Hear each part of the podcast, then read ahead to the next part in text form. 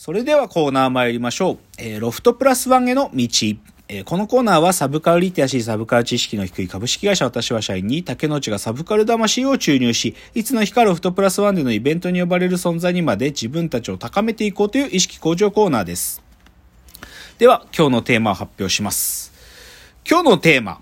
最強のミックスビデオ、ネオシティポップとかを徹底紹介。ですね。その徹底ぶりが、今日多分、台本最長です まあでも別にそれ全部言いたいわけじゃないんだけど。いや、今日はね、まず、YouTube の一つの動画をひたすら紹介するということをします。ただし、それは、その僕がこの、今日一、二、一回の放送〇〇を使うに足る、異常な情報量、異常なクオリティ、その YouTube の動画そしてそれはシティポップミックスなんですね。それが、それがあまりに最高すぎるので、それを紹介します。で、だから、まず今日はですね、あの、少なくともこのラジオトークのこの配信の、U、あの URL を書いておくんで、その YouTube を見てから、まあ、ちらっとでも見てから聞いた方が楽しめる放送になると思います。じゃあですね、その YouTube のその動画、タイトル全文ちゃんと読みますね。タイトルちょっと長いんですけど、はい、えっと、なんていう YouTube 動画かっていうと、ネオシティポップとかっていうのが、まず言葉で書いてあって、アルファベットでネネオシティポップ、ジャパニーズヒップホップエトセトラ、ミックスプラスビデオでカッコしてあって、日本語ラップとかと書いてあります。長いね。ネオシティポップとか、ネオシティポップ、ジャパニーズヒップホップエクス、エトセトラ、ミックスプラスビデオ、日本語ラップとか、という動画なんですよ。で、これは、2020年の5月1日に突如投稿されたんです。突如投稿された。ほん、だからまあ、1年も経ってないけど、うん、まあ急に出てきて、で、現在はどれぐらい再生されているかというと、250万回再生だから、まあそれなりにこう、注目されて再生されてる。で、7、7.3万グッドが押されてるんだけど、で、これは一体何なのかと。で、一体どういう人がまず投稿したのかっていうとね、あの、少なくともその方のお名前を見ると、リルキヨさんと書いてあります。リルキヨ、アルファベットでリルキヨと書いてあって。で、そこにインスタグラムとツイッターのアカウント名も書いてあって、暴走族1993というインスタグラム、ツイッターのアカウント名らしいんですよ。で、ツイッターの方見てみると、ツイッターの、あの、日本名っていうか、あの、名前書き込めるとこのプロフィール名は、リキポヨって書いてあった。で、だけどこの人、そのツイッターとかインスタグラム見ても、何者なのかさっぱりわからないんですよ。何者なのかわかんない。で、この方が一体何を投稿したのかっていうと、このネオシティポップとか、まあ、ちょっともう長いからこう略して言うけど、このネオシティポップとかという YouTube の動画は何かっていうと、ヒップホップを中心にした R&B とヒップホップをしたジャパニーズヒップホップの30以上の楽曲をリミックスして作られてる、まあそういう楽曲なんですよ。まあ、だから、今でも多いけどね、最近こういうリミックス動画っつうのは。で、まずこのトラックのチョイス、音楽のチョイスがことごとくかっこいいんですよ。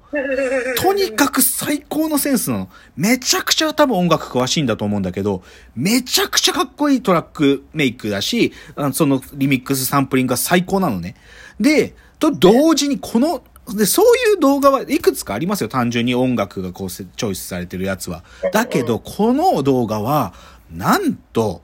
その映像、VJ ワークですね、いわゆる。え、ど、映像作りで、アニメのいろんなシーン、超たくさんのジャパニーズアニメの、本当にいろんなシーンを、もう、いろいろサンプリングつなぎ合わせて、まあこれ、判明してるだけでも85作品これ判明してるだけですよ。判明してるだけでも85作品のいろんなシーンが繋ぎ合わせてる、このアニメの VJ ワークがやばすぎるの、センスが。確かに。すごいかっこよかった。そう。で、それをね、シンプルに、まあ僕、だからすごい最初に見たときは、まあ、音楽も最高に来るだけど、僕はね、これ見たとき、あ、俺はジャパニーズアニメーション、日本のアニメが好きなんだなっていう。で、それをなんか自慢したくなるくらいクールなんだよね。俺たち、俺このアニメも知ってる、このアニメも知ってるっていうので、なんかそのことが胸を張りたくなるような映像なんですよ。だから、このリルキオさんって、正直ね、僕ツイッターとかインスタグラム見てるんだけど、何されてるの方かもよくわかんないんだけど、でも、マジで音楽とアニメが超詳しくて、むちゃむちゃ好きな方が作ってるに違いないんですよ。まあそうっすね。そう、っていう、ちょっと驚くべき作品っていうか、ちょっとね、これはもう僕ずーっと見てんの。この夏に、夏前に投稿されてから、ずっとこの YouTube 見てるんですよ。もう。多分この再生数のうち1000ぐらいは僕が回してると思う。うん。そう。でも私も2回、2、3回見ました。そう、かっこいいもんね。そう。そう、繰り返し見ても全然もうなんか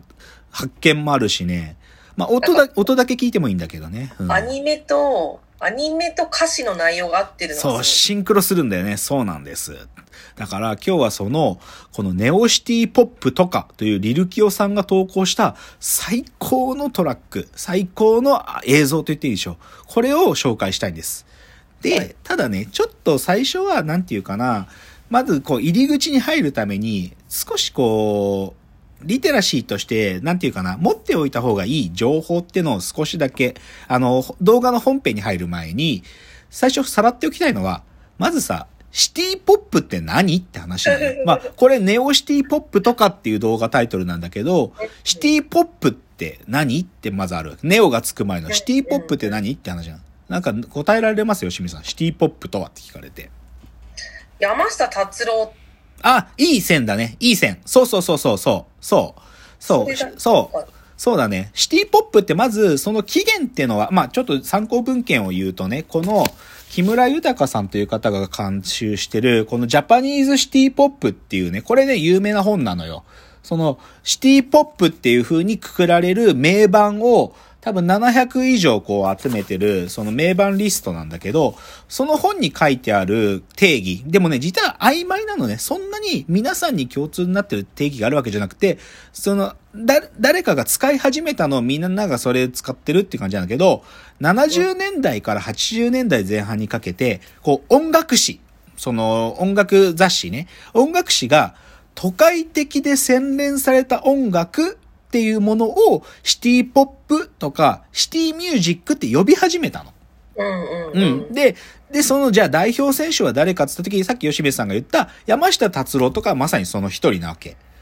で、他にはじゃあ誰がいたかっつうと、じゃあハッピーエンド、日本語ロックの始祖ハッピーエンドだったり、その、まあ、大滝栄一だったり、まあ、その、ソロで活動もしていた細野晴臣とか、まあ、当時はまだ荒井由実だった松任谷由実。まあ、だから松任谷由実の旦那さんの松戸、いや、松田隆も、このシティポップっていう、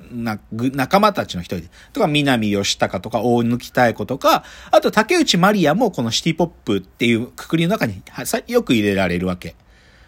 だから、こういう、まあ、今で言えばもうレジェンドたちが、こうなんかすごく洗練されたね、都会的な音楽っていうのを作り始めたことからシティポップって言葉が生まれて、で、まあ、それが一番の流星だったのは70年代の終わりから80年代までの話なのよ。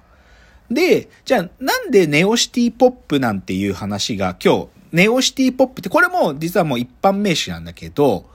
な、なんか、それはじゃあなぜこんな風に言われるようになったかというと、そのシティポップの文脈をこう、連綿で引き継いできてる音楽ってあるわけよ。実際この、あの、ジャパニーズシティポップの本を見る、見ても、年代ごとの名盤っていうのが扱われてて、それこそ80年代から90年代まであるんだけど、特に2000年の終わりから、もし、まあ、10年代になってより加速するんだけど、このシティポップってのが、日本だけじゃなくて、グローバルで、かっこいい音楽だっていうことがすごく注目されて、今、今もそうなんです。え、日本の？そう。だから海外の人が竹内まりやトトラックとか作ってたりするんよ。外国の人が。ね、山下達郎トラックとか作ってる。だからそれぐらいシティポップっていうのがすごいかっこいいねっていうので、シティポップの大きいブームが今あるのね。これはもう、今来てるっていうか、もうかなり長い期間、このシティポップってものがすごいかっこいいっていうのが言われてて、で、だからそういうある一種の昔のものをリバイバルするだけじゃなくて、最近もこの10年間、15年間のアーティストたちでは、そのシティポップっていう流れの中に乗るアーティストっていうのはたくさん出てきたわけ。代表的なの言うと、まあ、時あさこさんとか、まあ CM の歌とか歌ってる方とか、時あさこさんとか、実は代表的なシティポップシンガーソングライターなのよ。とか、あとやっぱり2000年代の最もシティポップって言われる時に出てくる名前はキリンジなのね。キリンジ。キリンジうん。キリンジ。キリンジの音楽聴けばすぐわかる。かっこいい。もうすごい洗練されてる。他にもまあ、セロ、セロとか、あとまあ、この2010年代入ってからスカートっていう澤部君でスカートとか、まああとこれ有名だけど、サチ、サチモスとかはやっぱりもうシティポップって言われたら、まあ、サチモスかな、みたいな。とか、まあ、ああいうことか。そう、とか、まあ、ナルバリッチっていう、まあ、洋楽みたいなサウンド作るナルバリッチとか、あと、この前のあの、花束みたいな声を下によく出てくるのは、オーサムシティクラブっつって、だから、まあ、言っちゃえば時代を切り取ろうとしたときに、なんていうか、じゃあ今のこの2015年以降の音楽シーンでシティポップって、で、サチモスを代表選手で挙げるとすると、ある意味サブカルチャー好きな人たちはオーサムシティクラブあげるね、みたいな感じなんだけど、でもそういう風にシティポップっていうのがある意味こう別にシティポップって切り取り方しなくてもメジャーシーンでも十分売れてる人ような人たちっていうのが、ある意味まあそういう自分たちのそういう曲作りっていうのをされてきたっていうのがあるわけ。だから、で、その、ある意味2010年代のよりこの加速したブームの中の楽曲をネオシティポップって呼ぶようになっているんだよね。なぜかね。なぜか。まあ、その70、80年代のシティポップをさらにもう一段なんかバージョンアップしたみたいなイメージで、ネオシティポップっていうように呼ばれるようになったっていうので、だから今日のトラックご紹介するのは、そのネオシティポップの楽曲たちがギュッとなってるっていう、そういうことです。はい。じゃあ、いよいよ次のチャプターでこのネオシティポップとかという、もう神がかってる動画、映像についてのご紹介スタートしていきます。じゃあ次です。